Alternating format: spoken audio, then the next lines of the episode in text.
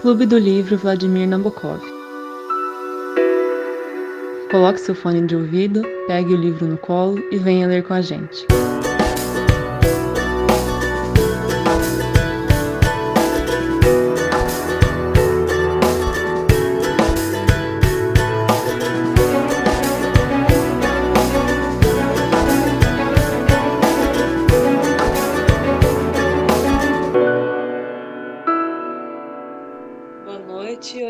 Vai começar as reuniões sobre 100 anos de solidão, de Gabriel Garcia Marques. E essa primeira reunião é sobre os, digamos, os cinco primeiros capítulos. Mas é, ele não, não é, o, o livro não é dividido em capítulos, né? Eles nem têm título. É só uma divisão em número de páginas mesmo. A gente dividiu, a gente leu até agora os primeiros 20% do livro, mais ou menos. Aí, o, como definido pelo palestra, o Lucas vai fazer uma recapitulação do enredo pra gente. Oh, meu Deus, eu mesmo tenho certeza, gente. Acontece tanta coisa, mas tudo bem, eu vou, vou Como os tentar fatos falar. não são em ordem cronológica, vai, tipo, falando, a gente vai complementando. Acho que não tem muito. Ou muito... só dá um geralzão, depois a gente vai É. falando nos comentários. Tá. É, nessa primeira parte, nessa primeira parte que a gente leu, que são os quatro primeiros capítulos, a gente vai ficar sabendo um pouco sobre a, a fundação do povoado, né? Que se passa a história ali, que é Macondo, né? A gente vai, como eles falaram, não é uma coisa que vai ser é, explicitada logo no primeiro capítulo, ou no segundo ou no terceiro, mas vai mostrando um pouco dos acontecimentos, indo e voltando, né? É, a gente vai ver como que esse povoado foi fundado, é, ver as, as particularidades do, do povo que mora ali, né? Principalmente dos, do fundador ali, o José Buendia, né? O José... Ah, José Buendia, acho que é isso mesmo. Arcádio. Jos- José Arcádio Buendia, isso. É, e da sua mulher, da Úrsula e dos seus filhos, né?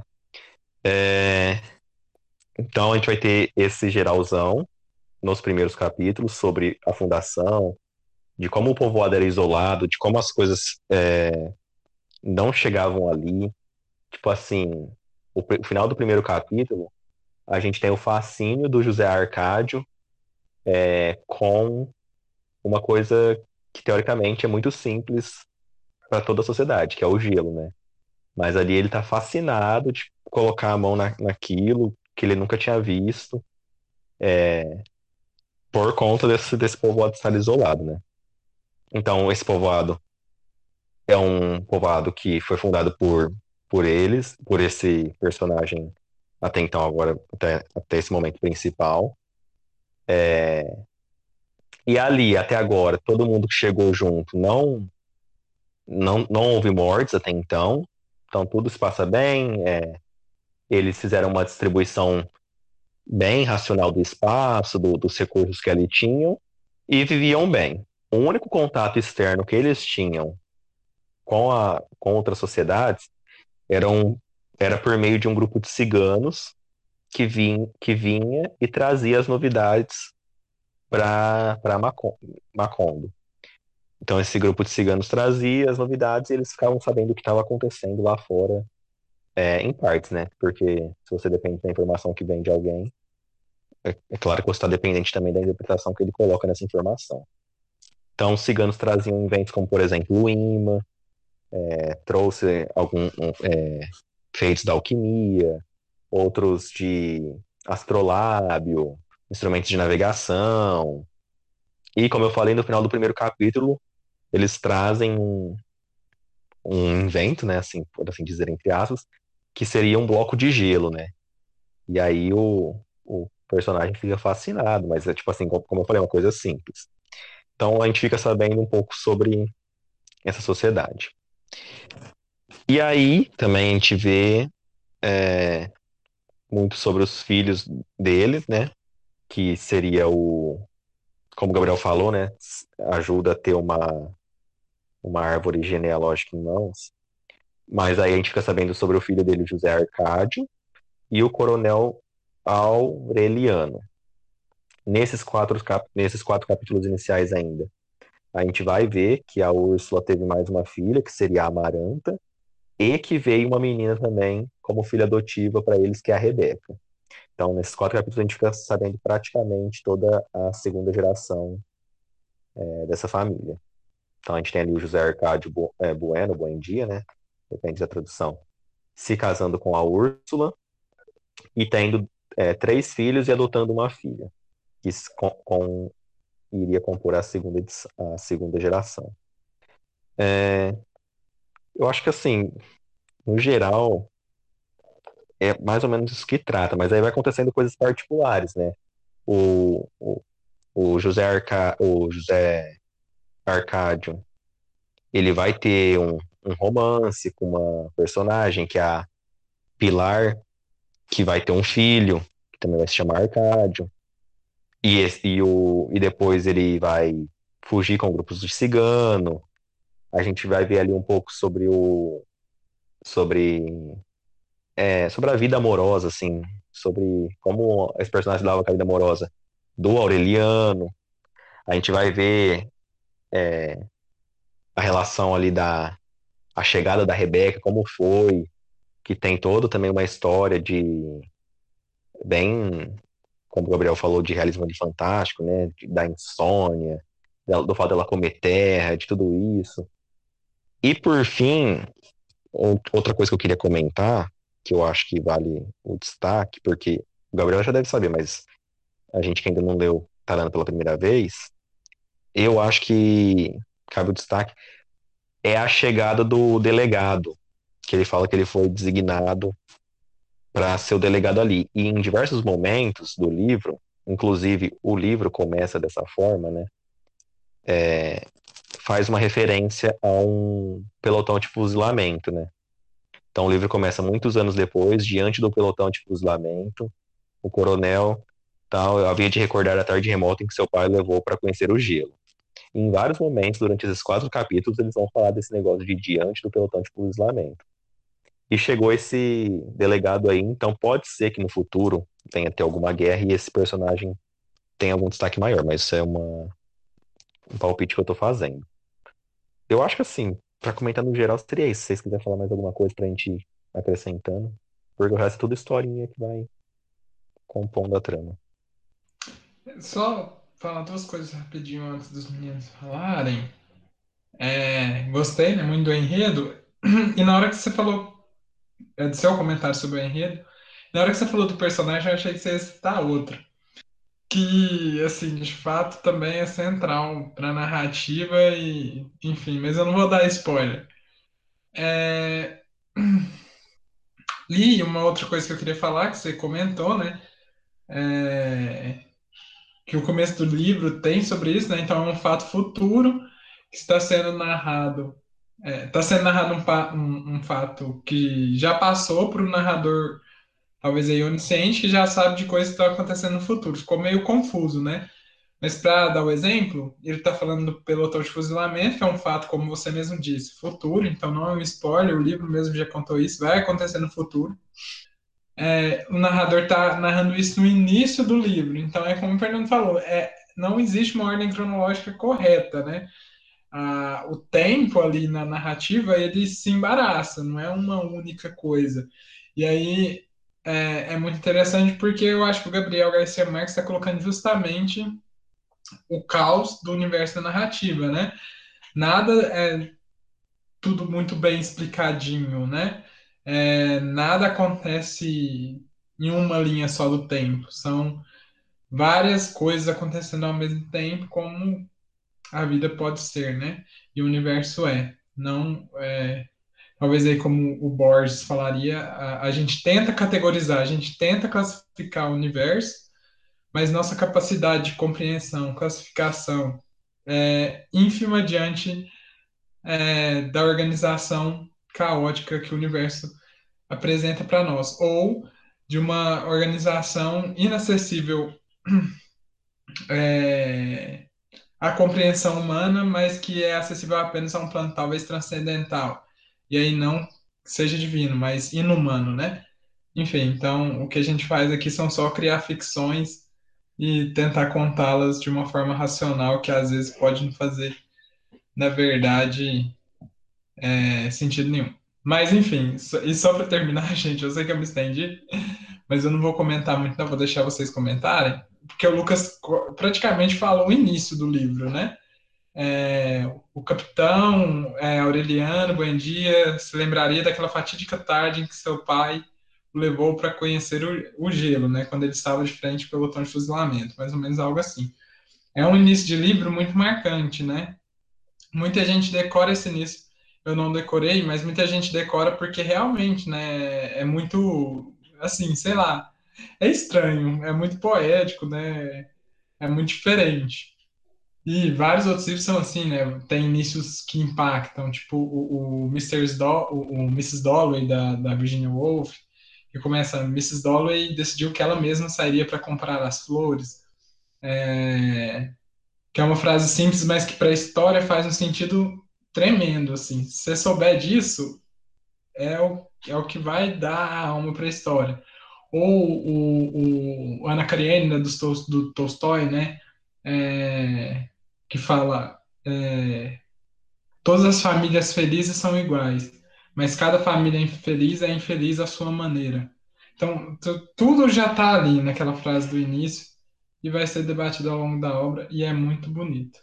Enfim, vou deixar vocês falarem, gente. Eu tenho só duas marcações, então meu, meus próximos comentários vão ser bem rápidos. É, eu tenho um comentário mais geral sobre a obra, que nesses primeiros 20% que a gente leu, eu já senti que o livro, apesar, apesar de não parecer, né, de, não, não parecer, mas assim, do jeito que ele vai narrando, você acha que vai ser simplesmente um fluxo de consciência meio doido, assim, mas na verdade parece que é tudo muito bem planejado. O negócio que ele fala dos pássaros lá no começo, ele vai usar depois mais para frente. Ele fala lá no começo dos é, que podia criar todos os animais menos galos de briga, depois você vai entender por que dos galos de briga. Ele fica indo e voltando nessa de como Macondo foi criado, mas aí depois você entende que ele, José Arcádio Buena, Buendia, ele matou um homem para defender sua honra, digamos assim, e por isso eles saíram da cidade que eles moravam antes e, foram andando, andando, andando até fundar Macondo. É... Uma outra coisa que eu queria falar é que quem viu Dark nessa questão do tempo não vai ficar tão perdido porque recebeu um bom treino. E aí, só para terminar, é, meu comentário inicial, comentar que o, o Gabriel Garcia Marques decidiu que ele ia ser escritor lendo Franz Kafka, né? E a gente decidiu que o Franz Kafka, a gente no nossa última reunião decidiu que o Franz Kafka talvez tenha produzido não, so, não somente boas obras, digamos assim. É isso por enquanto. Depois eu comento minhas marcações conforme fosse desenvolvendo a história. Eu tinha uma coisa simples para falar no começo, de uma passagem que eu marquei, é, que mostra que o, a, meio que a formação do, a, da aldeia, né? Que você percebe que é uma formação literalmente do zero, tanto que eles falam. O mundo era tão recente que muitas coisas careciam de nome, e para mencioná-las era preciso apontar com o dedo. Então, eles mostram como não só a construção da, da, da sociedade foi feita, mas também de uma, uma formação de uma base, de uma linguagem, de, um, de uma cultura, né? Isso eu achei interessante. É, só para aproveitar o trecho que a Carol pegou agora, me lembrou de um outro comentário que eu ia fazer. Como é o Coronel Arcá, Coronel, acho que é Coronel Arcádio, Coronel Aureliano Buendia, Buendia. Você fica pensando, quando ele fala ah, diante do pelotão de fuzilamento, dá a entender que ele tá, digamos assim, controlando o. Ele que vai dar a ordem de disparar. Mas pode ser o contrário, a gente não sabe. Pode ser que ele esteja no, no muro do fuzilamento sendo fuzilado, né? Então é uma das coisas que o palestra sabe, mas não vai dar spoiler pra. Nossa senhora. Eu posso falar. O Lucas mandou aqui no chat que ele acha que é pro Aureliano ser fuzilado. Vocês querem que eu confirme ou não? Porque para Não mim, confirma. Porque para mim, a primeira vez que eu li, é, ficou bem claro, viu, gente? Tipo assim, é, na hora que eu peguei esse começo, eu, eu, eu, eu pensei e realmente o que eu pensei foi o que aconteceu. Então, não sei, às vezes gerou essa dúvida, mas eu não tive quando eu é, tava lendo. Assim, eu não, pra falar a verdade, na minha cabeça não passou a possibilidade dele ser o que ia dar a ordem do tiro. Agora o Fernando falou, que surgiu, mas eu li pensando que ele ia ser fuzilado. É, eu não sei se eu tô pensando que assim, primeiro eu li. Eu falei, ah, diante do, do, do como é que ele fala? Diante do esquadrão de fuzilamento, alguma coisa assim, não lembro se é esquadrão. Pelotão de fuzilamento. Dá a entender que ele tá na frente do pelotão que vai atirar, então ele tá no muro. Mas como o nome dele é Coronel, eu pensei, ah, às vezes isso aqui pode ser uma bola curva do Gabriel Garcia Marques. Ele pode estar dos dois lados, né? Depois vai ser o plot twist. Mas não sei. Eu também enxergo que tá do jeito que tá escrito, ele tá no muro diante do pelotão. Mas pode ser que ele tá dando a ordem. Então, aí, pelo que o Gabriel falou, ele tá no, no muro mesmo. Eu não falei nada. Eu entendi como Você se ele estivesse falou. no muro também, velho. É isso, aí, então. Só pra terminar. Então é O- assim, ó. Pode O falar. Fernando tá querendo ali me, me julgar. palestra assim, ó, quando eu li ficou bem claro. E aí todo mundo entendeu que ficou no muro, que ele tava no muro. Eu não entendi. Também Mas não. Mas assim, acredito que eu não tenha dado spoiler. O Fernando está querendo forçar eu a dar um spoiler. Mas eu não vou dar um spoiler pra vocês. Bom, então assim, ó, pra gente sistematizar um pouco melhor. Que eu falei, falei, às vezes não vai ficar tão claro. Então, assim, no primeiro capítulo, igual foi- é que não tem muito um, um fluxo. Igual o tempo vai e volta. Mas no primeiro capítulo, o, que, o primeiro capítulo, apesar de não estar numerado, mas no primeiro capítulo, o que fica de principal é esse início aí do que- desse contato inicial que a gente tem com uma Kondo e com o fato do contato que esse povoado estabelece com os ciganos. É, esse contato com os ciganos faz com que o, o José José Arcádio Buendia ele tenha uma mudança de comportamento que é julgado por, por a sua mulher, né? Ele, ele tem essa ânsia de descobrir as coisas, ele, que- ele, ele quer descobrir as coisas, tanto que sozinho ele prova que a Terra é, é redonda, né? A Terra não é plana. Apesar de muita gente hoje em dia duvidar disso. Mas ele prova é, com os cálculos, e aí todo mundo fala que ele tá louco, não sei o quê. E aí, numa volta que chega os ciganos, o, o cigano principal ali, né, o, que é o Melquiades, ele, ele fala, não, esse cara aqui, ele descobriu uma coisa que já sabe-se há muito tempo lá fora. Então, assim, a gente vê que ele tem essa ânsia por descoberta. É, mas chega uma hora que a mulher dele dá um basta ali nele, sabe? Fala assim, meio que olha lá pra fora, olha os seus filhos, e aí meio que dá um start nele, e aí ele muda esse comportamento dele de novo. Então, dessa ânsia por descoberta, ele dá uma resignada e se e fica um pouco mais austero, assim, passa mais a olhar para os filhos dele, que até então só tinha dois, né? É, depois a gente vai ver um pouco mais sobre como foi esse nascimento, os medos que, que era envolvido. Mas ele dá, essa, dá esse olhar mai- melhor e muda o comportamento. Até que chega os ciganos de novo, e aí é aquela cena do gelo que a gente falou. É basicamente isso que acontece no primeiro capítulo. Se alguém quiser falar mais alguma coisa, se alguém tiver alguma marcação. Eu acho que eu tenho uma marcação bem logo no início. Eu vou falar. é, Ah, é, Carol já falou. Que é aquela, né? O mundo era tão recente que muitas coisas careciam de nome e para mencioná-las era preciso apontar o dedo. Que tá logo na primeira página, né? É, Só um, um- A primeira vez que eu li, eu não sei se é porque eu tava com. Eu acho que eu tinha, assim, lido Macbeth há pouco tempo e do Shakespeare, né? E assim, eu sei lá, eu tava com umas interpretações de, de às vezes inserir alguns alguns, como que eu vou dizer, contextos bíblicos na interpretação de algumas obras. E não sei por quê, eu quando eu li a primeira vez eu senti que de Solidão, esse essa cidade onde não morre ninguém, onde as coisas funcionam muito bem, onde tudo é pacífico, onde não tem guerra, onde não existe é, impureza praticamente, né? Eu, eu falo assim, gente, isso aqui é, é- é quase que o jardim do Éden, né? Tipo, as pessoas não morrem aqui. Tudo bem que é porque a, a- a- o povoado, né, a vila, foi fundada há pouco tempo, e talvez seja por isso que não tenha mortes ali, mas você vê que ninguém envelhece, né? O, o, o tempo passa para o meu, Melquíades parece aí a aplicação da teoria da relatividade, né? Em Macondo, o tempo passa mais lento do que fora de Macondo. Ou talvez seja simplesmente porque essa vida tão apregoada, né, do Ocidente, de que você precisa produzir, de que produzindo você vai conseguir ser mais feliz, e que assim você vai ter mais conhecimento e dominar o mundo, na verdade ela te deixa mais dominado e mais preso dentro de si mesmo e, se, é, e de uma certa forma se escravizando, se cobrando e se destruindo do que se rejuvenescendo, né? Então, é, Melquiades, né, que é o cigano, passava assim muito, é, o tempo passava para ele muito e para o José não passava nada, né? Quem estava em Macondo ficava muito mais novo.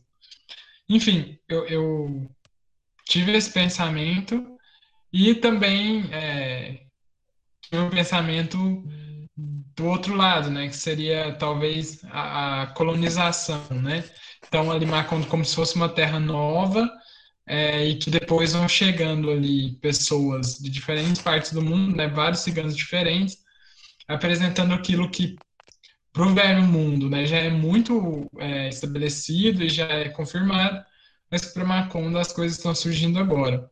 E, e aí muito, vai ser muito interessante porque ao longo do livro a gente vai ver isso e vai ficar ainda mais claro, mas eu acho que já ficou que não necessariamente. As coisas complexas que são fabricadas no mundo ocidental ou é, no mundo moderno, né, vamos dizer entre aspas aqui moderno no sentido de que teve um mundo com progresso científico e de produção, são melhores e vão aumentar a qualidade de vida do que em um mundo é, talvez aí que se organize como uma sociedade mais primitiva, é, enfim, é, como uma sociedade talvez aí entre aspas mecânica, né? para usar o termo do Durkheim.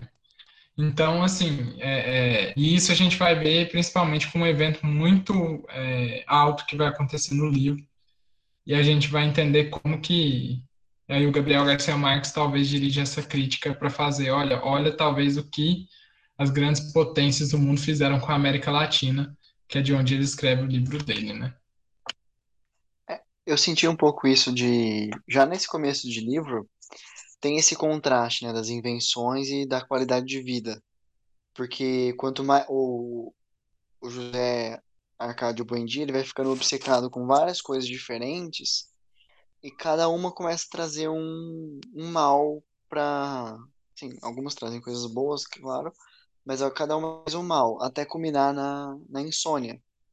E a mesma, só que eu achei engraçado que assim, a mesma pessoa que, digamos assim, desperta essa curiosidade nele, que é o Melquiades, o Melquiades é como se fosse o guia dele, que assim, meio que sem querer mostra as coisas, fala, ó, isso que você vai tentar fazer não vai funcionar. Aí ele fica, teima, teima, teima, teima, o Melquiades vai lá e devolve o dinheiro dele, ou então ajuda ele a recuperar o que ele perdeu e assim por diante. E se você parar para pensar, tudo que vai, parece que o que leva à insônia é esse ritmo frenético que ele estava levando, pelo que eu entendi. É, e quem resolve esse problema é justamente o Melquiades, que aparece é, de volta dos mortos para resolver esse problema, meio que magicamente. Né? E pelo, eu não sei se eu entendi correto, correto mas eles continuam é, sem dormir direito. Eles só agora não, não esquecem. Não sei se é isso, eu não ficou claro para mim. Não, acho que eles foram curados mesmo. Pelo menos eu tive essa interpretação nas duas vezes que eu li. Não sei, depois eu vou falar, deixar para os meninos falarem o que eles acharam, mas eu pelo menos acho que tá tudo normal. É, quanto a isso. Eu também. Só para. Porque a, a, minha outra marcação, eu só marquei duas coisas, e a minha outra marcação tem eu, justamente a ver com isso tudo que, que eu e o Fernando comentamos. Então, só vou ler e aí depois eu só comento alguma coisa que eu acho interessante do comentário de vocês. Então eu marquei duas coisas que estão na página 16 e 17 dessa edição minha aí do Lucas, que é da Record, né? A de capa dura.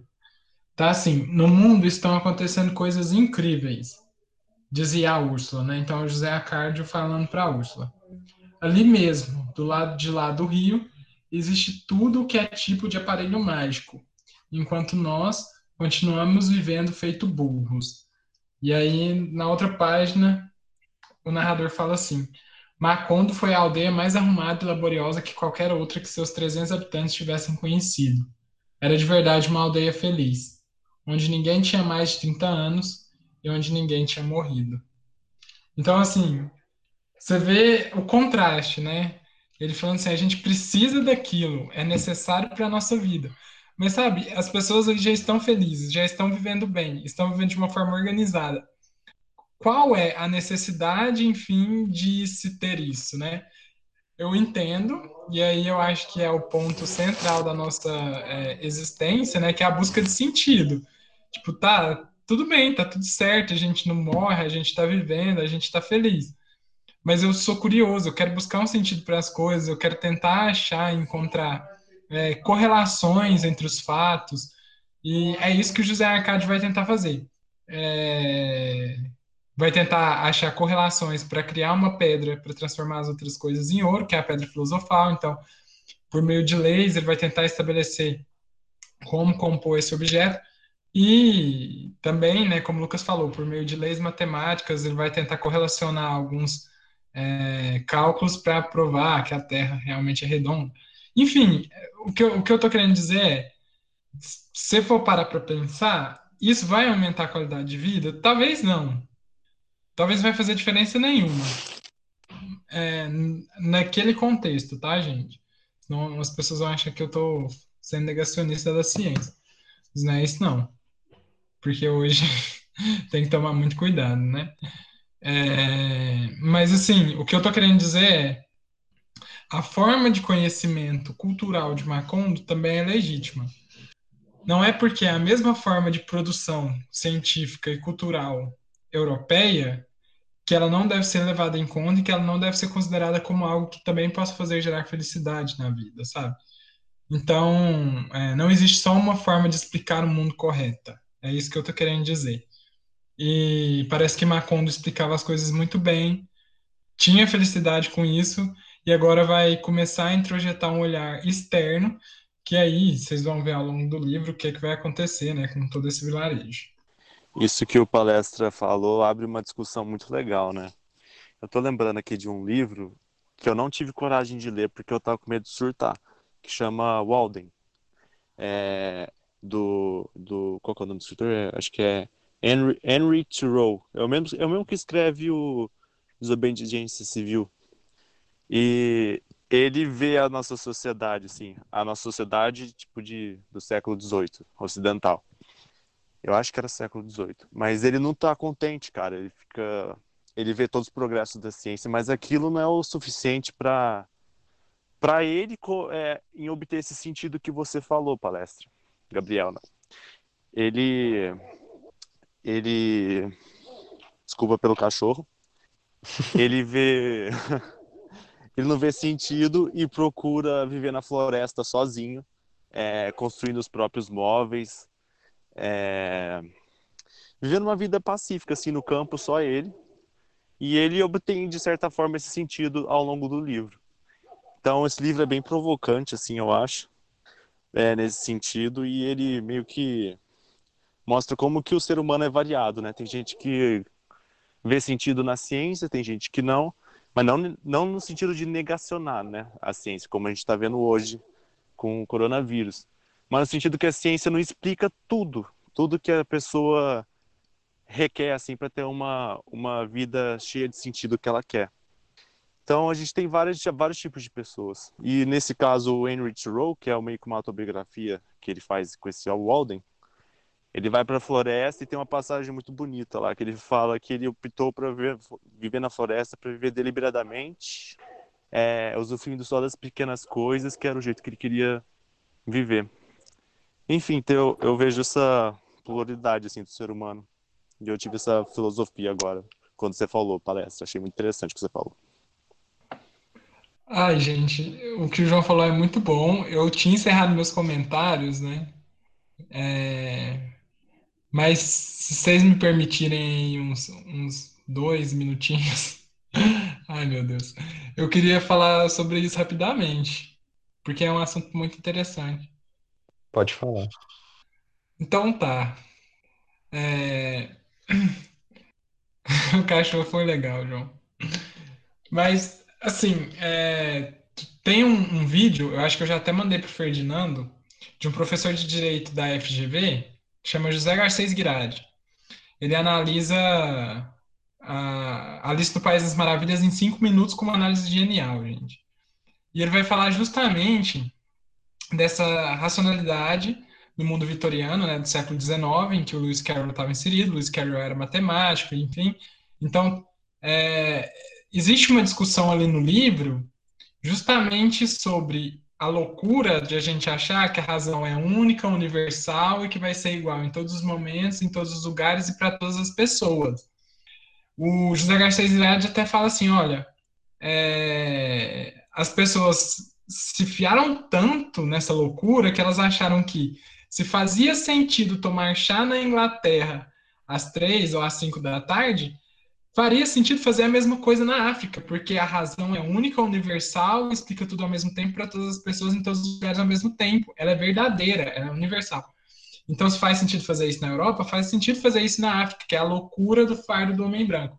E aí, é, no, no Alice do País das Maravilhas, é muito legal, porque o Lewis Carroll descreve isso fenomenalmente. Porque ele acha que a Alice, né, quando ela está em England, né, que é a Inglaterra, ela vai para Wonderland, que é o mundo das maravilhas. Ela acha que as regras é, da consciência, das ideias, da etiqueta, é, da fala, da cultura que valem em England tem que valer em Wonderland. Só que quando ela chega em Wonderland, tudo que está acontecendo lá é oposto ao que está acontecendo na Inglaterra. E aí quem tem que se adaptar à nova vida é ela. Porque as outras pessoas veem a vida dela como um não sentido. Entende? As outras pessoas olham para ela e falam: não, a nossa consciência aqui, que é única, universal e que serve para explicar o mundo. Essa que você está trazendo aqui para mim não serve para nada. Aqui em Wonderland, a sua verdade não vale. E aí a Alice começa a ficar louca. E aí, o que é mais legal, gente, eu vou contar o final porque eu preciso fa fa falar o final do Alice Paz Maravilhas para fazer minha análise. Já tiveram 200 anos para esse livro, se não até hoje. Então não tem problema, eu vou dar o spoiler mesmo assim.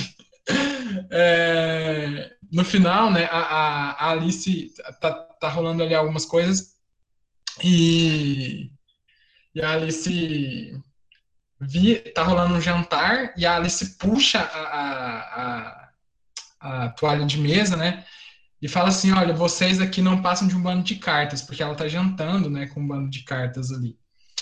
E ela tem esse momento de epifania, né, que ela fala assim, isso aqui, tudo que vocês estão falando para mim que é verdade. Isso aqui, tudo que vocês estão falando para mim que é a consciência, que é o certo, que são as regras da etiqueta de vocês. Isso aqui não é uma verdade absoluta como eu pensei que fosse. Nem para vocês e nem para mim. Então é um momento de epifania dela, que ela descobre que as regras de Wonderland não são universais porque não servem para ela. E é um momento de epifania também porque ela sabe que as regras dela não vão servir em todos os lugares, em todos os momentos, para todos os povos. Entende? Então, assim, é, é, o Alice do País Maravilhas, quando você olha assim para ele no primeiro momento, pode parecer um, um romance ingênuo, de criança, mas quando você analisa isso sob a perspectiva da racionalidade vitoriana da Inglaterra do século XIX, que foi um pleonasmo, né, é muito, mas muito interessante mesmo. É, enfim, era só isso que eu queria comentar e deixo aí a palavra com os senhores agora.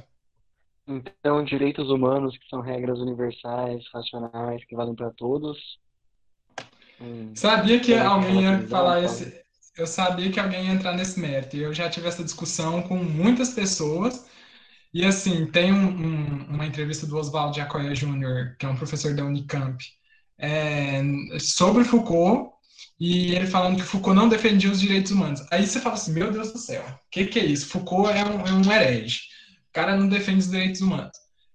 O Foucault, ele acha que os direitos humanos eles são muito verticalizados, talvez, é, muito de cima para baixo, muito com uma visão ocidental de civilização e que não refletem todas as culturas de todos os lugares distintos. É, e por isso ele acha que a civilização tem que se unir é, de uma forma igualitária, democrática, para fazer os seus próprios direitos humanos de acordo com a sua cultura. Ah, mas aquela sociedade é não sei o quê, aquela sociedade é não sei o quê.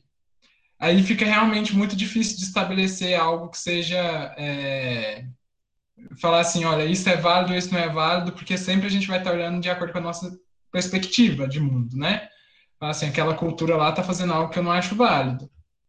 É, mas será que o que a gente faz também para eles é, não é uma monstruosidade, né? Porque a gente olha e fala, ah, sobre a minha perspectiva de razão, não, é, não, não se pode fazer isso. Mas talvez eles olhem para algumas coisas que a gente faz, não sei, talvez experimento com animal ou com seres humanos e falar, olha, sobre a minha perspectiva de razão, isso também não é possível ser feito. Então, tipo assim, é muito, é muito complicado você falar assim, olha, para todas as sociedades, em todos os momentos, essas regras têm que valer porque elas são universais. Existe é, uma essência humana que rege tudo isso. Olha, eu, eu o Foucault vai, vai talvez trabalhar nesse, nessa linha. Eu, particularmente, acho que sim, existem certos direitos que são universais e que eles devem ser resguardados, como o direito à vida, o direito à liberdade, mas é, eu não acho que deve ser imposto, porque se você impõe, você tira a, a condição de liberdade, né? enfim, que é talvez um dos direitos fundamentais. É, enfim, e aí é uma luta eterna, né? Não tem fim, é um infinito, é um labirinto, como diria o Borges. Eu tô lendo Borges, aí você falou de Dark, a Mariana estava querendo que eu assistisse Dark com ela, ela já assistiu, ela queria assistir comigo. E Dark tem essa questão do tempo, mas eu acho que o Borges trata isso com uma maturidade tão maior que eu tô ofuscado pela literatura do Borges e, e tô achando Dark coisa de. Ai, eu, pode me cancelar, mas é porque eu não vi a série inteira, tá, gente? Tudo, tudo zoeira. Mas tô achando Dark coisa assim, de, de, adolescente perto da literatura do Borges. É... Mas enfim, gente, fora o cancelamento aí que eu vou ter, mas é brincadeira, né, gente? Tudo, tudo, é, tudo é zoeira. Eu ainda tô assistindo a série, eu não posso nem comentar nada, mas minha percepção é que, que, que essa questão do tempo e do infinito no Borges é muito maior. Mas enfim, eu já falei demais. É mas é muito complicado essa questão da liberdade e, e, e, do tempo, né? E do labirinto, e de que tudo vai valer para todos os lugares e em todos os tempos diferentes. Gostei do seu comentário, palestra. Eu vou complementar. A gente foi lá longe, né? Falou, saiu do livro, falou de Alice, foi para Direitos Humanos, agora foi para Borges.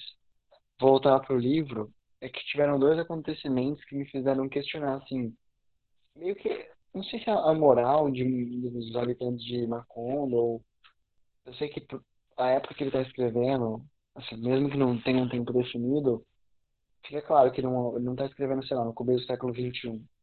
É, talvez começo do século XX, final do século XIX, um período nesse.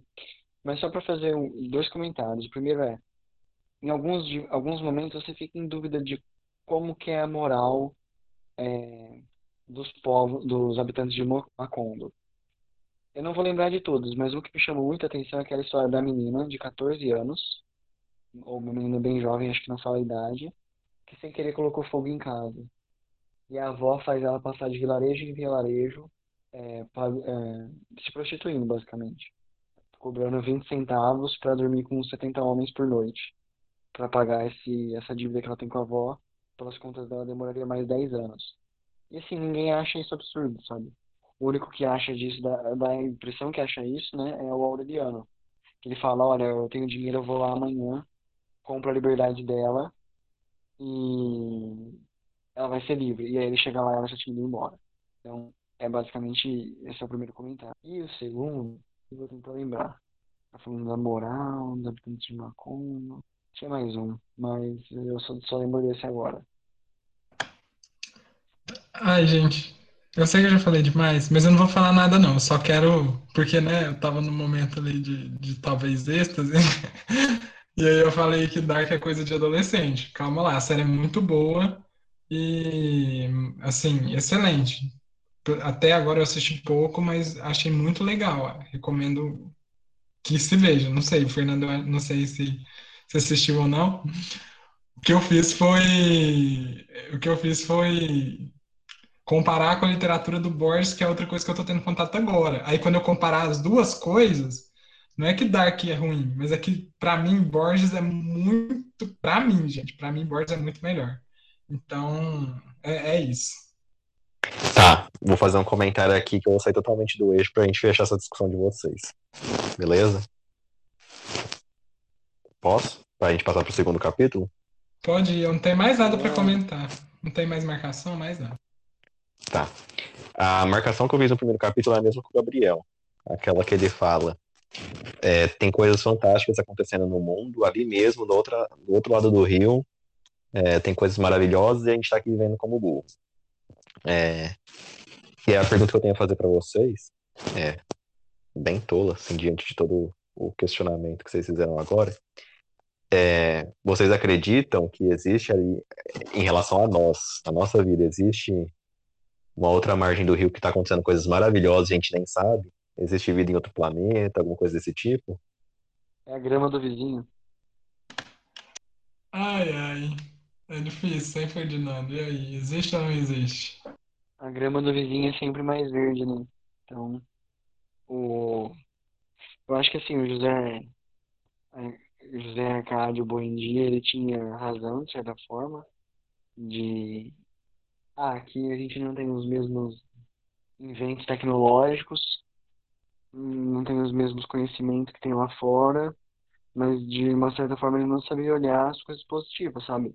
Ele tinha conseguido estabelecer um povoado mais ou menos igualitário, apesar dele ter um certo espírito de líder, todos tinham casas tão boas quanto as outras, viviam em uma certa em equilíbrio, e isso ele, parece que ele não valoriza muito, né? Em nenhum momento valoriza. Então, eu acho que você sempre é, vai olhar para coisas que estão acontecendo lá fora e justamente enxergar como é que chega, aquele símbolo da matemática que é o para baixo, um, intersecção, né? O que é diferente, oh, desculpa, o que é diferente nos dois. Não é nem de A nem de B. E eu acho que quando você olha para o outro, você vê justamente o, o que é diferente. Muitas vezes vê o que é diferente e o que e valoriza isso. Mas o outro olha para você também e vê coisas em você que ele valoriza. E você não consegue ver que a intersecção é a maior parte. Basicamente, acho que era isso. É, o Lucas perguntou, acho que se tinha vida fora da Terra, é... eu vou. Alguém quer falar sobre isso? Porque eu já falei muito, gente. Ô, velho, eu. Eu tô, eu tô tentando ler, tipo, três livros junto. Aí eu tô, eu tô lembrando do, do Carl Sagan. Aí, O Mundo Assombrado pelos Demônios, que é o livro dele. Aí eu tô tentando ler três livros juntos e não tá dando certo, porque eu não tô lendo nenhum direito, né, eu acho.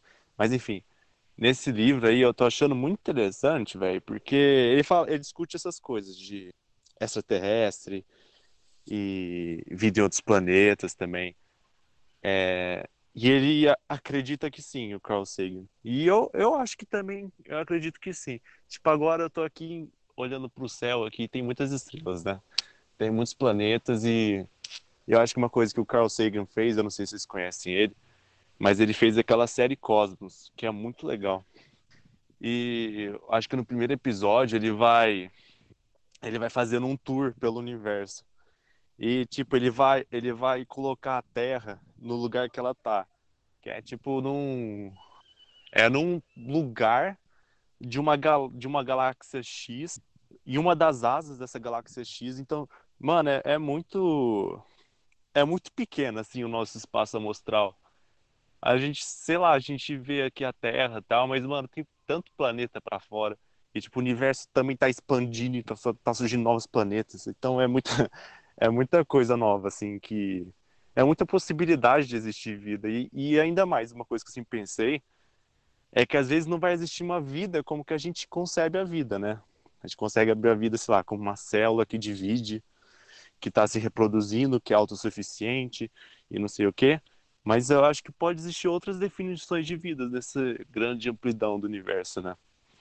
E o parece que o Carl Sagan também está nessa linha de raciocínio. E mais só um OBS, né? Que o Carl Sagan ele nesse livro Mundo Assombrado pelos Demônios, ele dedica uns três capítulos para falar o tanto que crer em uma coisa sem evidências leva a coisas absurdas, sabe? E, e uma das coisas que as pessoas creem ser tem evidências é justamente nos extraterrestres, que não tem evidência assim para você amparar que existe vida extraterrestre. Aí então, é, sempre tem boato, né, que tem OVNI pairando por Ribeirão Preto, Franca, não sei o que, Estados Unidos. E às vezes não é, velho. Teve caso até de, de cara falar que foi estuprado por alienígena, mas nunca teve evidência suficiente para amparar um, uma afirmação dessa. Ele faz esse, esse adendo durante três capítulos, falando que, que ele acha que existe, mas a gente tem, sempre tem que se aplicar na metodologia científica, né? Tem que ter evidência para você afirmar uma coisa dessa. Mas enfim, eu acho que, o, que é isso. O universo é muito grande, eu acho que pode ser sim. Não sei se essa foi a pergunta. Eu acho que o comentário do João foi muito bom. O Carl Sagan tem esse livro que eu monte de vontade de ler, mas não tenho aqui em casa, que é O Mundo Assombrado pelos Demônios. O Cosmos eu não tenho tanta vontade de ler assim, mas O Mundo Assombrado pelos Demônios sim. E. Vê a série, velho. A série tá no YouTube de graça. É, tem até em legenda. Não, tem dublado, eu acho. O, pa o palestra é contra o entretenimento audiovisual. Ele é da não, literatura. Não, não é porque eu aprecio mais a literatura que eu não possa ver um filme ou uma série. Não tem nada disso. Mas só para fechar esse assunto, né, eu acho que foi numa palestra, o Cortella falou que o Milor Fernandes falou, né? Então estou usando um apúdio aqui. que, que uma vez perguntaram para ele, olha, você acha que existe vida inteligente fora da Terra? E eu acho que tá, então, tá, cor... tá cortando só para mim? Para mim também. Eu queria ouvir a resposta. É, acreditar em vida inteligente fora da Terra. Gabriel cortou tudo a resposta. Tá cortando ainda. Gabriel. Vocês estão me ouvindo? Tá ruim ainda, fala mais um pouco. Ai, meu Deus. Pra minha internet ter melhorado. Me... Acho que melhorou. Mas a, a, resposta cortou totalmente a resposta do, do Cortella. É, é, na verdade é o Fernandes, né? O Cortella falou na palestra, mas estava citando o Fernandes. Cortou? Tá cortando, mas tá, tá dando para entender melhor. Tá, eu vou mandar pelo chat. Não, pode falar. Vamos tentar. tá bom. Mas essa pergunta, você acha que existe vida inteligente fora da Terra? Vixe, apagão do palestra. A palestra saiu. Gente, tem alguém aí? Oi, oi, oi. Ah, tá. Oi, oi, oi. Todo mundo aí. Perdemos Só o palestra que saiu mesmo. Deve ter caído a internet dele. Pô, justo era o ponto áudio que ele ia falar. Exatamente, eu quero saber a resposta. Tô curioso. Mas tudo bem. Ele vai conseguir voltar? Vocês querem. Vamos esperar um pouquinho. Eu fiquei curioso também, velho. é, gente. Hoje tá viajando nesse livro, hein? Nossa senhora. Mas o livro é viajado. Oh, é, o livro é viajado. O Mix tem ah, lado bom e tem lado ruim, né? O lado bom é que assim que a gente parar de gravar, já vai direto no meu drive sem risco de se perder. E o lado ruim é que não tem minutagem. Então eu não consigo, tipo, marcar qual minuto que foi agora, depois já cortar a edição. É. É, mas dá pra estimar, né? Tá aqui, eu tô vendo. Oi? Estima aí, João, pra gente. A gente começou, tipo, uma hora e vinte, sei lá. Aí agora são. Não, nove e vinte, quer dizer. Aí, Começou às nove e meia. Então, aí passou 50 minutos. Por aí. É, eu acho que Mas eu dá mais consigo ver o... Eu consigo ver o vídeo no chat. Ver o chat no vídeo. Ah, Bom, o Gabriel mandou a gente tocando enquanto ele tenta voltar. Como ele tinha feito as, falado das duas é, marcações dele, vamos ir na. A gente vê se ele volta, pode ser? top. Beleza. Mas tipo assim, eu não sei, alguém, alguém tem alguma marcação? Você tem alguma marcação, amor? Talvez. Carol vai olhar se ela tem alguma. As minhas, assim, eu não marquei nada muito interessante. É, eu ia passar capítulo por capítulo, agora comentando o enredo um pouco mais detalhado. Eu fiz igual o primeiro, agora eu ia fazer com o segundo. Se a gente quiser ir num por um. É, Eu só marquei mais uma coisa, assim, só no negócio da insônia lá. Mas não foi nada muito, assim, também. Tá. Não, é Então. no segundo capítulo. Tá, então eu vou falar sobre o segundo capítulo, aí a Carol fala a marcação dela. Eu acho que eu também talvez tenha uma, eu vou ver depois. Mas então tá bom. No segundo capítulo, é, a gente vai saber um pouco mais sobre a fundação novamente da cidade. A gente vê, já no primeiro capítulo, que eles tentam é, sair, né? E o, e o coronel chega, o coronel José Arcádio chega à conclusão, porra, tá tudo cercado de água. Não tem, não tem como sair de Macondo. É, e aí no segundo capítulo vai contar um pouco sobre como foi essa, essa viagem da fundação da cidade inicial. Como eles chegaram até aquele povoado. E é, vai detalhar aquele medo que eu falei que a, a Úrsula tinha de ter filho, porque o- ela e o coronel têm meio que um parentesco é, distante, mas guardam um parentesco entre eles. E aí eles têm medo de, é, segundo a- a- os ditos populares, né, do, do filho dele nascer com alguma aberração, né, com parte do corpo como uma iguana, não sei o quê, e tudo mais.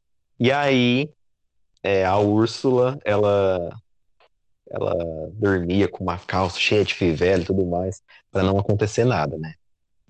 É, até que chega aquele dia que o Fernando fala, que tem a rinha de galos lá, o, ele ganha do Prudêncio Aguilar, só que o Prudêncio provoca ele, né? Tipo, fala, ah, faz uma provocação em relação à mulher dele, insinuando que eles não, não faziam nada.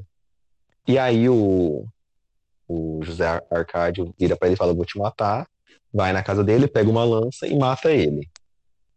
E ele faz a consumação do casamento com a Úrsula de fato, né? Fala, não dá mais para passar disso, você tá vendo o que você tá causando, ninguém vai mais morrer por causa de você. Então ele joga a culpa da morte em cima do fato dela não querer transar com ele, né? É, e aí, depois de. O interessante é que ele fala que depois de 14 meses, né? Nasce a criança, é, que é o primeiro filho deles, né? O, que também chama é, José Arcádio, né? É, nasce aparentemente saudável, tudo bem. No meio desse capítulo, a gente vai ver assim que a única coisa diferente que ele tem é que ele é bem dotado, né? Sim, que o Gabriel Garcia Marques deixa bem explícito isso. É, mas até então é tudo normal. É, esse ele explora bastante esse, esse dote dele. Ele e aí que ele introduz a segunda personagem lá, que é aquela Pilar que eu tinha comentado. Ele vai se envolver com essa mulher, da onde ele vai, vai, existir, vai ter um filho. Só que no final do capítulo, o, o Arcade ele vai se envolver também com uma cigana e vai fugir com esse bando, vai embora com esse bando. E a Úrsula vai atrás dele para tentar achar ele. Quando ela volta, ela fala que não conseguiu encontrar ele, mas que ela encontrou a rota que o, que o marido tanto procurava. Ela encontrou a rota que faz o contato de Macondo com o mundo. Então o capítulo termina com a Úrsula chegando com essa notícia de que encontrou o caminho que tanto era procurado antes. É mais ou menos isso que acontece no segundo capítulo. Gente, perdão, eu caí. Eu tive que vir pro celular. Meu áudio tá bom? Sim, Tá, só pra não te, só pra não te deixar no vácuo, pergunta pro Milor. Você acha que existe vida inteligente fora da Terra? Ele vira e fala: Sim, prova disso é que eles nunca vieram aqui. Entendeu? É só isso. ah, tá, entendi. Verdade. Dia. Perdeu o timing total, né? Porque eu conseguia. Mas foi engraçado que, tipo assim, sempre que você ia falar, começava a travar. A gente ficou numa expectativa muito grande, que, meu Deus, quero saber o que acontece.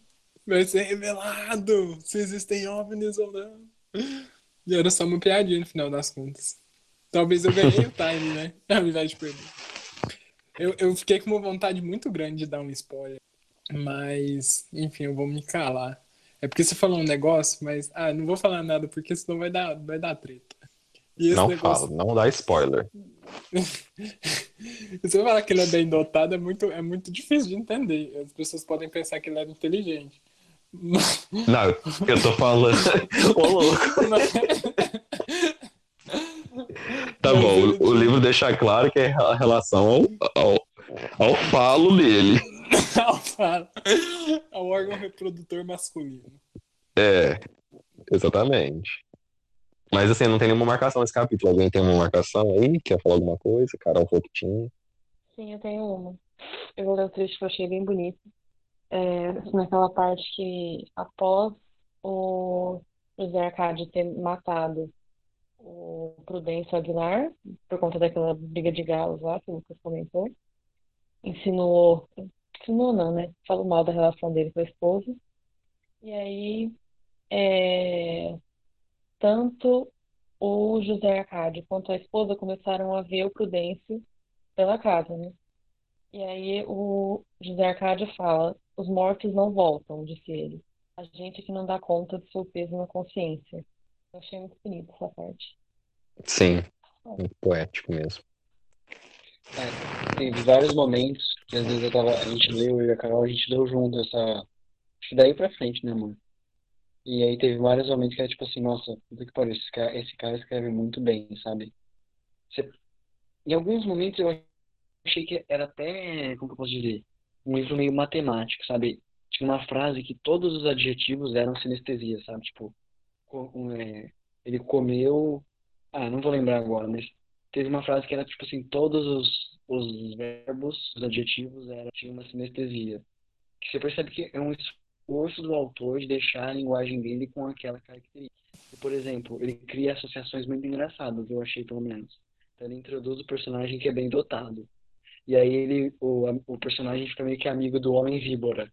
Então fica aqui um, meio que um trocadilho.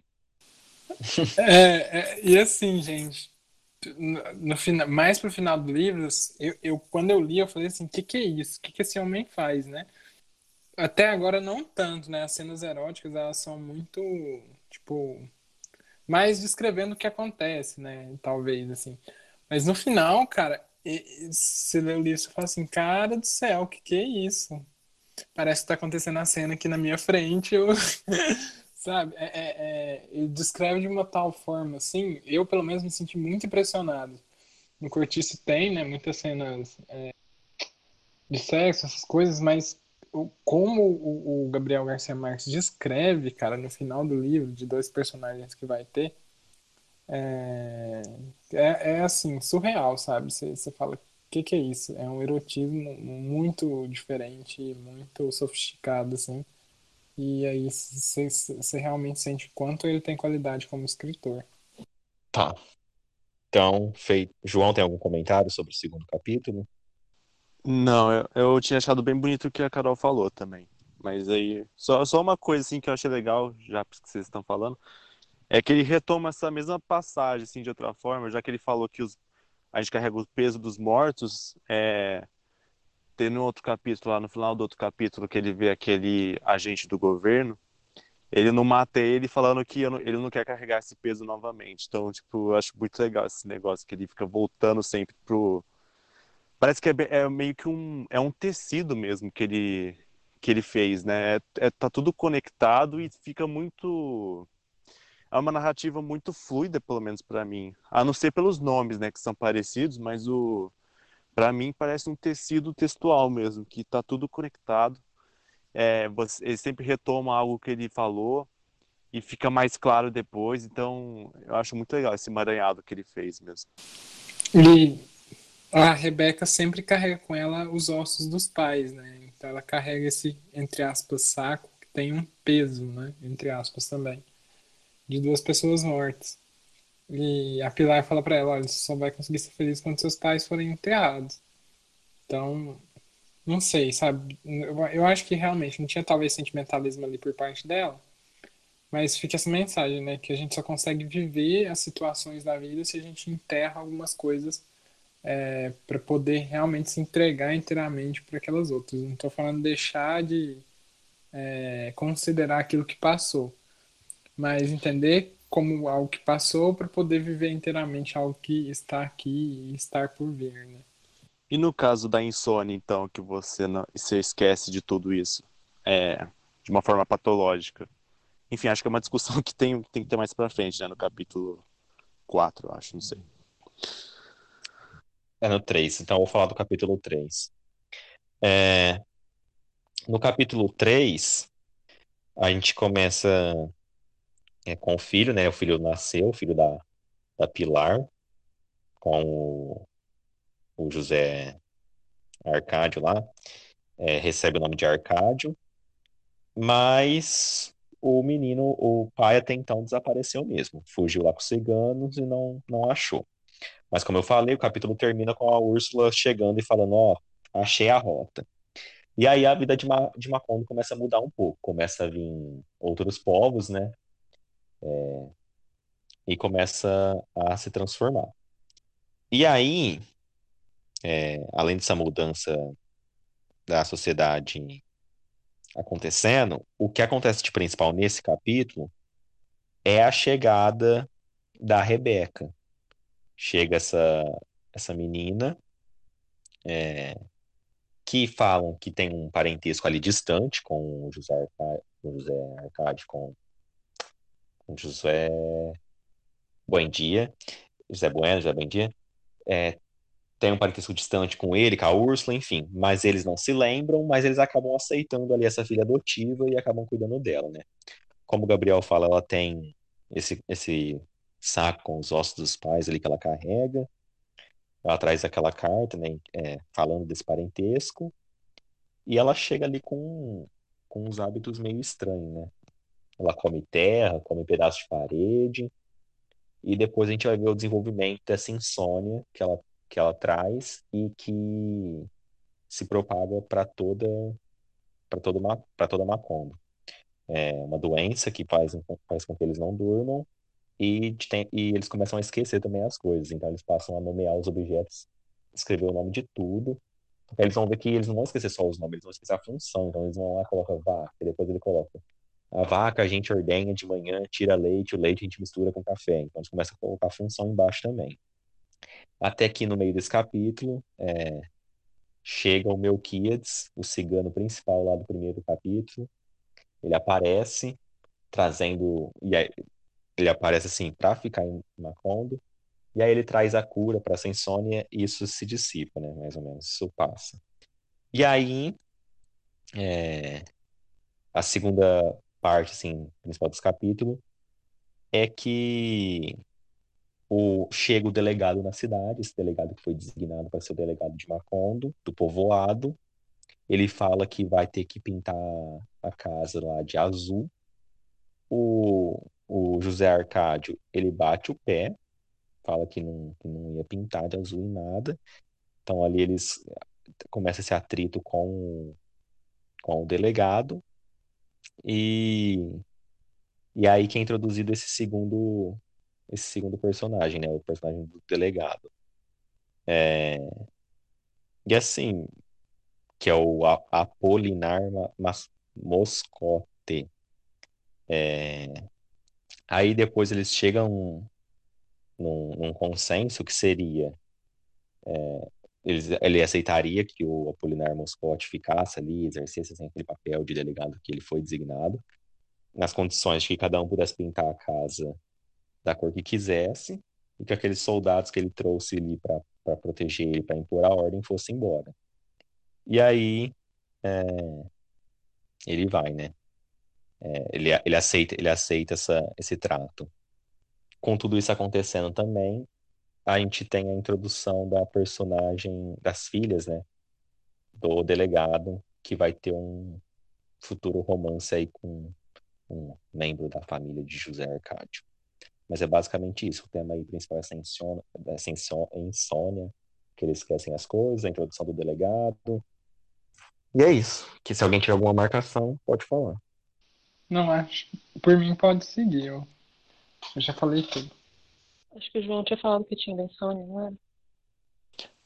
É, eu, só, eu tinha marcado da insônia que, que ele falou que não esquece só objetos, né? Ele também esquece eu acho que pessoas, né, relações, essas coisas também. E aí o que eu, eu queria retomar aquela discussão que o Gabriel falou, né, o palestra. falou que, que as pessoas só andam para frente quando eles esquecem o peso dos mortos.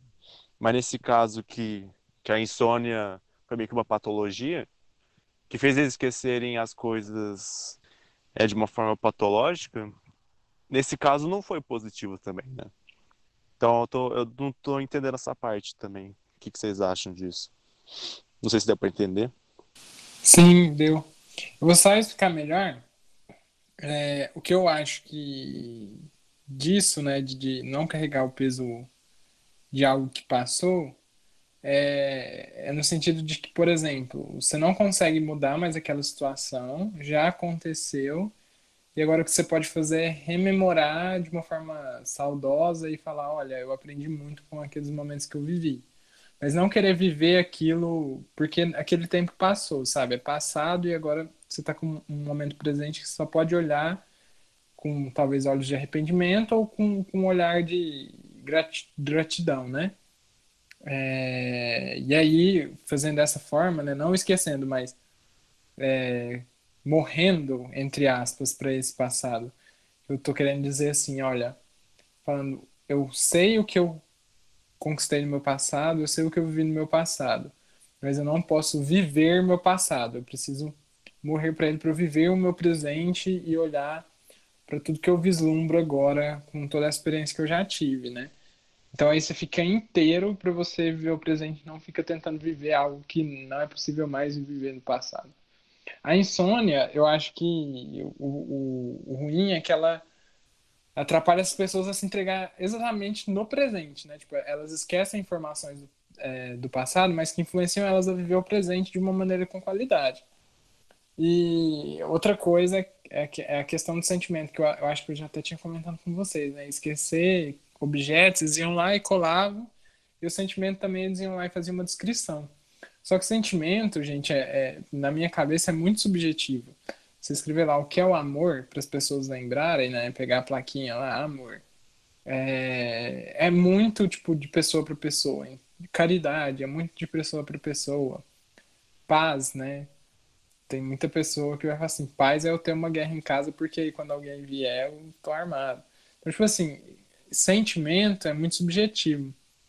E aí, querer nomear isso, querer colocar papéis para isso, né, como eles fizeram, é muito complicado, porque você perde, né, justamente essa sensibilidade do sentimento e tenta categorizar ele como se fosse algo material. Mas é isso que eu tenho para discutir é, é, sobre essa parte. Eu só ia trazer uma discussão nessa parte da insônia também, tem uma parte que a, a Índia, a visitação, ela está conversando com José Arcádio, bom dia, e aí ele fala, se não voltarmos a dormir, melhor, dizia José Arcádio bom dia, de bom humor. Desse jeito a vida renderá mais. E na atualidade a gente percebe que muita gente acaba trocando parte do seu momento de sono para colocar a sua vida em ordem, digamos, né? Como é o caso do senhor Fernando, que está aqui ao meu lado. Mas, Ferdinando, Ferdinando. Mas eu já tive uma conversa sobre isso com uma pessoa e com meu padrinho, que ele falava que o dia dele tinha que ter 48 horas. Só que se o nosso dia tivesse 48 horas, a gente ainda é, encontraria coisas a mais para fazer e ainda faltaria tempo. Então, na verdade, a gente tem que se organizar melhor e saber os nossos limites. Pode falar. Mas normalmente sobre essa parte da. Assim, eu achei interessante que eles enxergam a insônia como uma doença contagiosa. E ele fala que a quarentena foi muito eficaz. Eu achei que assim foi um. Eu nunca pensei que nesse livro fosse ter uma quarentena como a gente está vivendo agora, né? Mas assim, isso da, da insônia ser vista como uma doença contagiosa é interessante. De certa forma até é, porque a, a, insônia aumenta. Ah, não sou um especialista nisso. Mas de tudo que eu li, eu, eu sei que a insônia, a proporção dela aumenta por conta do, das nossas escolhas como sociedade, do nosso ritmo, do, do, ritmo. Então, a gente tem mais insônias porque a nossa sociedade é muito rápida, muito veloz, estão cada vez mais ansiosas. Então, de certa forma, é um contágio, não é um contágio virulento. Eu, na verdade, enxergo a insônia como uma doença meio que cíclica, Porque você começa, por exemplo, no caso que você falou da ansiedade, você não consegue dormir. Só que o fato de você não conseguir dormir gera mais ansiedade ainda. Por isso, aí ela pode ser vista dessa forma é, meio de contágio. Porque na, mesmo se for na mesma, na, na mesma milha, só de uma pessoa que sofre de insônia, você tem medo de sofrer ela também. Porque quem já teve insônia sabe que é horrível.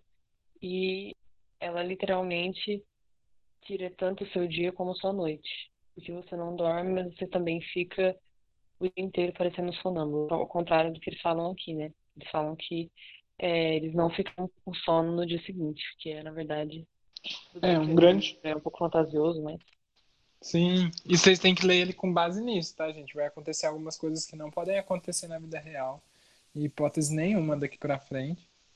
Já teve Essa... um cara que nasceu com um rabo de porco e foi amputado, não sei o quê. Então, então tem coisas que é, realmente são fantásticas mesmo. E a insônia é uma delas, eu acho. Não é uma doença para a gente levar ao pé da letra como a gente classificaria com quadro psicolo... psico... psiquiátrico, né? Hoje. É... Mas, assim, o que o Fernando falou, eu acho que é uma verdade imensa, né? E eu acho que na nossa sociedade, além de tudo isso, toda essa cobrança de desempenho, enfim, tem também a questão da eletricidade, né? Antes era muito difícil, eu acho, uma pessoa ficar acordada à noite, sei lá, lendo ou trabalhando ou estudando, porque ela não tinha luz. Como que ela ia fazer, né? Gastar todas as velas ou sei lá, parafina da casa para por conta de um capricho. Ter que ficar estudando até mais tarde ou trabalhando até mais tarde, sendo que nem tinha computador para trabalhar, né? Agora, perdão, perdão aí pelo fundo. Agora, hoje é muito mais fácil, né? Porque você tem seu celular, então, tipo, você tem ali para assistir, sei lá, um vídeo ou fazer alguma coisa, ou seu notebook. Você tem a, a luz elétrica que você pode ligar e, enfim, virar aí noites e noites se você quiser muito mais facilmente, né? Ainda nesse capítulo tinha um comentário, mas vai fugir um pouco desse, dessa, desse tema. É, na verdade, nem é nesse comentário, né? É uma contradição que eu vi no livro com relação ao papel da mulher não sei se vocês lembram dessa parte, mas me marcou muito, que eles estão falando sobre a bisavó da Úrsula e comentam que sem querer um dia ela, por conta de um susto, ela se sentou no fogão e queimou toda, acho que as árvores, não sei o que mais. E aí falam que a partir desse momento ela se tornou uma esposa inútil, no mínimo estranho. E é aí pesado. depois, sim, muito pesado, seria uma esposa inútil, né? Mas que não, não trata dela como uma mulher que está inválida, alguma coisa assim, não. Fala esposa inútil. Ou seja, ela não era capaz mais de, manter o seu posto como mulher casada, né? E aí, mais pra frente, também tem uma, uma passagem que fala sobre as mulheres que eu achei muito marcante, que é sobre é, aquela mulher com quem o. Eu confundo todos os nomes o Aureliano se encontrou, que é a mulher que conta que toda noite, porque ela conta que toda noite ela tinha que é, se deitar com 70 homens, homens a 20 centavos cada, para cobrir o valor de uma casa que, que foi incendiada por culpa dela, que era a casa a da avó.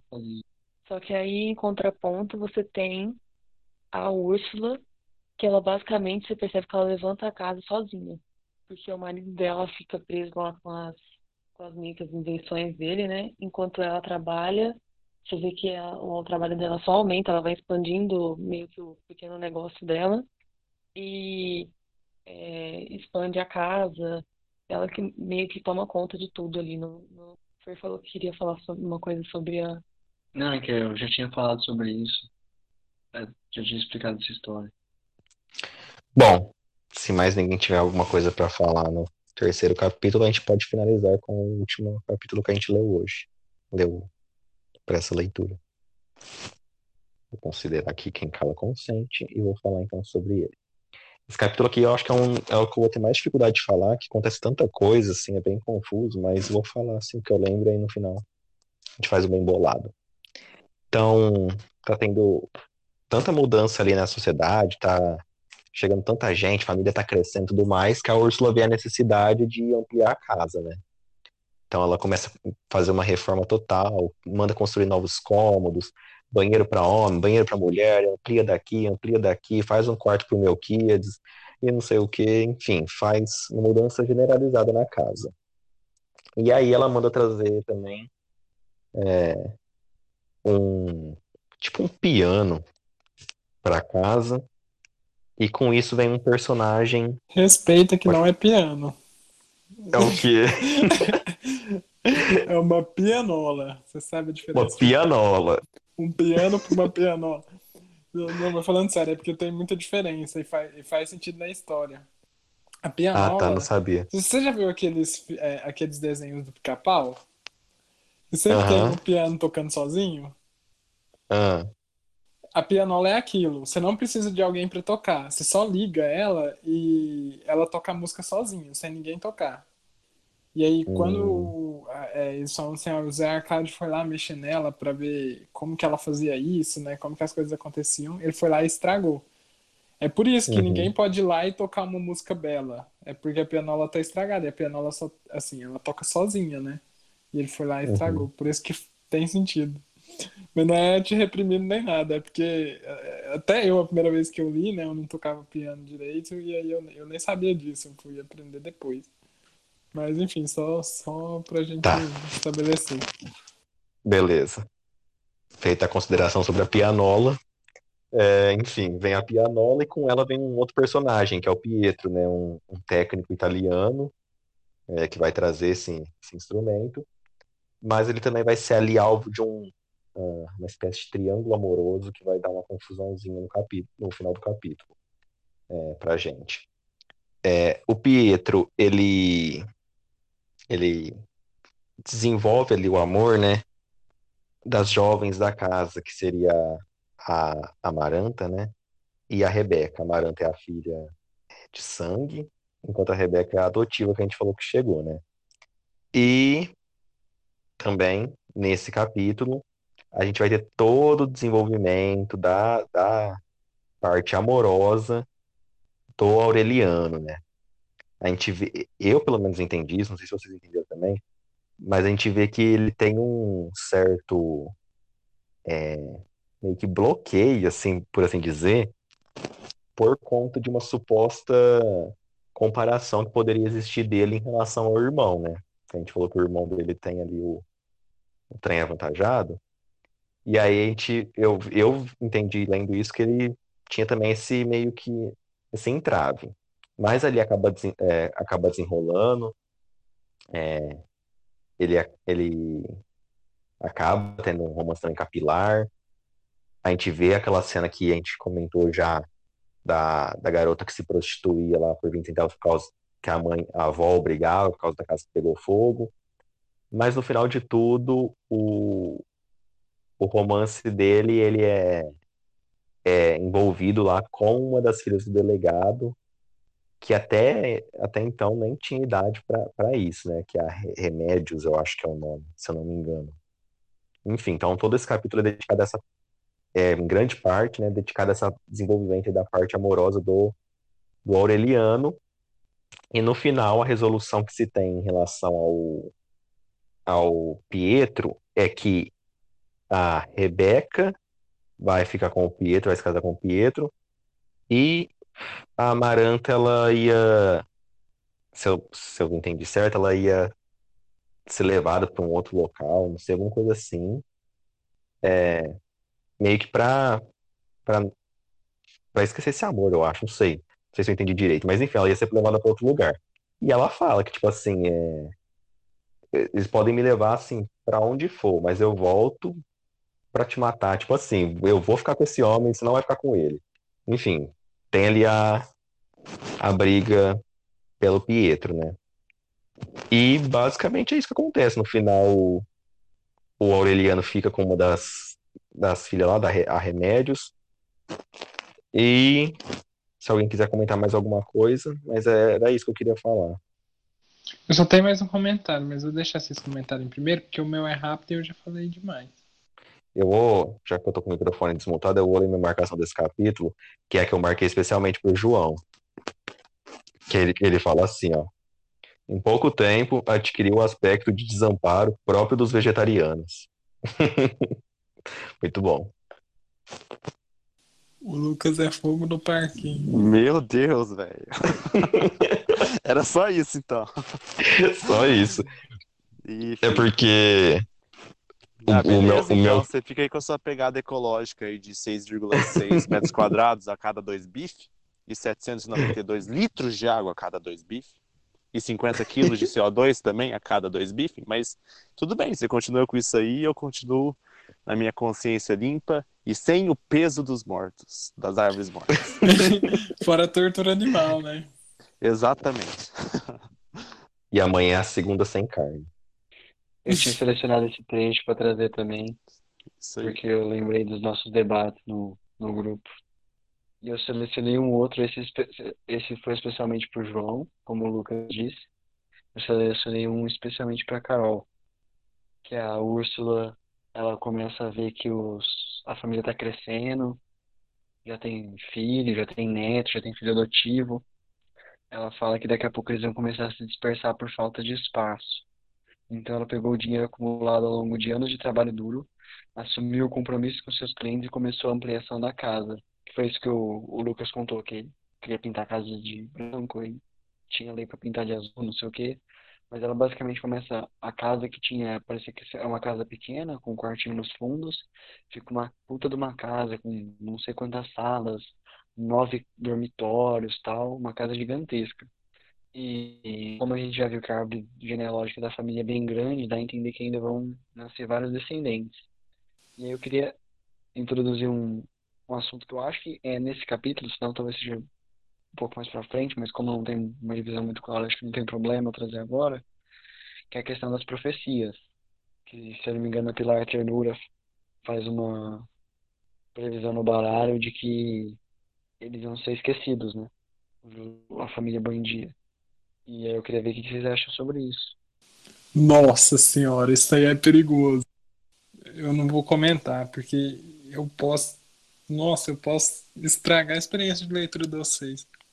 Então, fica silêncio, palestra. Comenta não. Eu posso só falar uma coisa? Eu vou fazer um elogio aqui. Mas o Ferdinando é muito sagaz, viu? Obrigado. Mas é que toda a profecia até foi se realizando, né? Negócio lá dos Eu não vou ossos. comentar porque eu não dei uma atenção igual o Fernando deu, então eu não vou comentar, não. Se o Fernando pode falar, se ele quiser falar mais. É, quando a minha primeira vez é, de leitura, agora eu leio com viés, né? Porque eu já li. Mas mesmo hoje eu não, eu não me atentei para isso, não, viu, gente? Tipo, passou despercebido, agora que o Ferdinando chamou a atenção. Mas eu me atentei para uma coisa que ninguém falou até agora, que eu acho que é por ser minha segunda leitura, eu me atentei dessa vez. Mas eu vou esperar o Ferdinando falar e depois eu falo, que é bem rápido. Não, eu não tinha nenhum comentário específico, mas assim, é, os Buendia, eles estão, de certa forma, deixando sua marca no mundo, né? Estão fazendo algumas coisas, tal, fundaram Macondo, é, tem algumas invenções, ajudam o povo dessa comunidade, tem um que virou cigano e tá aí pelo mundo, e aí você fica meio curioso, pô. Até agora toda a profecia se realizou, então dá a entender que essa vai se realizar também. E a questão vai ser o como, né? Como que eles vão ser apagados da história? Ainda pelo, pela árvore genealógica ainda tem mais duas gerações talvez para nascer. Será que vai degringolar tanto o negócio? Ah, Um pequeno comentário que eu ia fazer também é que a árvore genealógica ela dá alguns spoilers, né? E, tipo assim, eu tava vendo lá, ah, a Pilar vai ser amante de dois irmãos.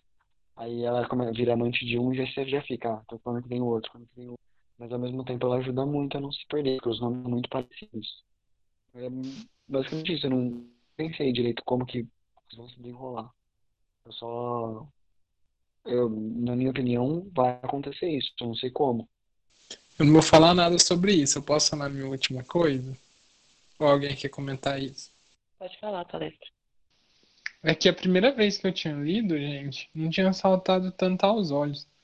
Mas essa segunda vez, é, desde eu acho que assim, os primeiros capítulos mesmo, talvez o primeiro, segundo, eu percebi muito, mas muito, muito mesmo a presença da palavra solidão. O título do livro é 100 anos de solidão, e talvez pela primeira leitura ter sido muito flutuante, né? Como o João falou, a narrativa do Gabriel Garcia Marques é muito envolvente, ela te cata assim, vai te levando, e quando você viu, você já leu o capítulo. Por mais que o capítulo seja grande, quase não tenha diálogo, é só narração, então não tem os travessões, né, para comer as, as linhas com, com frases mais curtas. É, e aí, mas mesmo assim, a, a narrativa te pega e você não consegue sair dali, né? E aí, a primeira vez eu não tinha percebido isso, mas eu, dessa vez que eu li, ele repete quase a todo momento essa palavra. Quando o Aureliano vê né, o José Arcádio indo lá se encontrar capilar e tal, ele fala né, que ele se sentiu muito sozinho, que ele estava solitário, que ele se sentiu é, na solidão. É, ele fala do Melquíades, né, que ele fala assim que ele já não estava aguentando mais a solidão do mundo dos mortos, é, e aí resolveu voltar. Ele fala do é, como é que chama o, o moço que o, que o José Arcádio Buendia matou? Eu esqueci o nome dele. Da briga, da briga de galo. Fala que ele estava muito sozinho, né? Acho que, que é Prudência Guiar. Isso, Prudência assim. Guiar. Que ele estava muito sozinho, que é, depois que o José Arcádio mudou, ele sempre viveu procurando. Ele estava cansado dessa solidão, e aí quando Melquiades morreu, ele deu a dica e ele foi lá ver o José Arcádio para deixar essa solidão de lado, né? E o, e o, e o capítulo agora termina, se eu não estou enganado, é esse capítulo mesmo, com eles amarrando o José Arcádio no, no castanheiro, não, na, ah, na amendoeira. árvore. Na amendoeira, isso. E ele tá ali, sozinho, né? Vai ficar ali um. É, pelo que o capítulo falou, acho que ele já tá ali alguns dias. E ele vai estar tá nessa solidão. Então, assim, a palavra se repete muito, muito, muito, muito e da primeira vez eu não tinha percebido. E é, e é algo interessante. Eu, eu, eu, também acho muito interessante. A gente leu só é para todos juntos e eu cheguei a comentar para vocês que eu sempre fico prestando atenção quando alguma coisa que remete ao título aparece no livro. Eu tinha percebido que ele usa algumas vezes, mas eu não consegui pegar, tipo assim, um sentido geral, sabe? Ele usa bastante a palavra solidão, mas algumas vezes até. Eu, não é que eu achei forçado.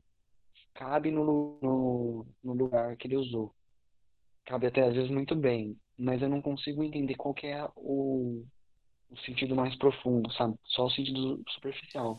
Por exemplo, ele fala da solitude do mundo dos mortos, mas ele morre de novo. Então, qual que era o, o que ele queria dizer com isso?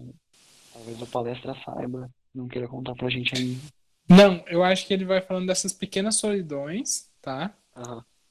É para dar alguns exemplos. E o meu Kia morre de novo, talvez porque ele cansou tanto da vida, porque talvez a vida se tornou tão solitária quanto a morte. E aí todo o desgaste que a vida traz, a morte talvez seja seja até melhor, né, nesse sentido para ele. Já assim, enfim. E aí, ai meu Deus, é porque se eu falar isso, eu, eu corro o risco de talvez dar um spoiler, mas vocês vão se atentar a isso e quando a gente terminar de ler o livro, eu vou falar isso. Eu acho que ele trata das pequenas solidões para no final ele falar da, da solidão é, maior de todas e aí dá para fazer várias interpretações e várias alegorias e enfim várias vários pensamentos sobre por que 100 anos de solidão. Tem um comentário que tá no primeiro livro que assim a gente tá lendo o EPUB, né? E primeiro a gente tava lendo pela edição, se não me engano, na Companhia das Letras. E agora a gente está lendo pela edição da Record, que é a mesma que o Palestra e o, e o Lucas estão lendo. Não sei se o João mudou também, mas ele acabou mudando por indicação do Lucas. E no começo da edição da Companhia das Letras, deixa eu ver, deixa eu só confirmar se é da Companhia das Letras. Não, desculpa, é, é Don Quixote, a editora. É, tem um como se fosse uma orelha do livro que tem um comentário do Gabriel Garcia Marques. É, eu não acho que é uma que é um spoiler, porque tá bem no começo e não é tipo uma é, uma análise como era daquela vez. Tá assim, ao mesmo tempo em que a incrível e triste história dos Buendia, a estirpe de solitários, aí aparece solidão, para a qual não será dada uma segunda oportunidade Aí ele termina, né? Pode ser entendida como autêntica enciclopédia do imaginário, ela é narrada de modo para parecer sempre que tudo faz parte de, de, da mais banal das realidades e tal. Mas apareceu solidão aí. E essa. é, eu não sei como interpretar essa solidão. Talvez essa seja a grande solidão que o palestra está falando. Mas aí é só espe- especulação, né? Ah, e tem um outro que chama até mais a atenção. A atenção. Que quando perguntaram é, pro.